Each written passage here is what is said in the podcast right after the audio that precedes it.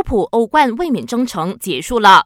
在欧冠十六强次回合较量，利物浦凭借维尔纳杜姆头球破门，一比零战胜马竞。两回合下来，双方战成一比一平，将比赛拖入加时赛。最终，利物浦龙门给莫拉塔给攻破了。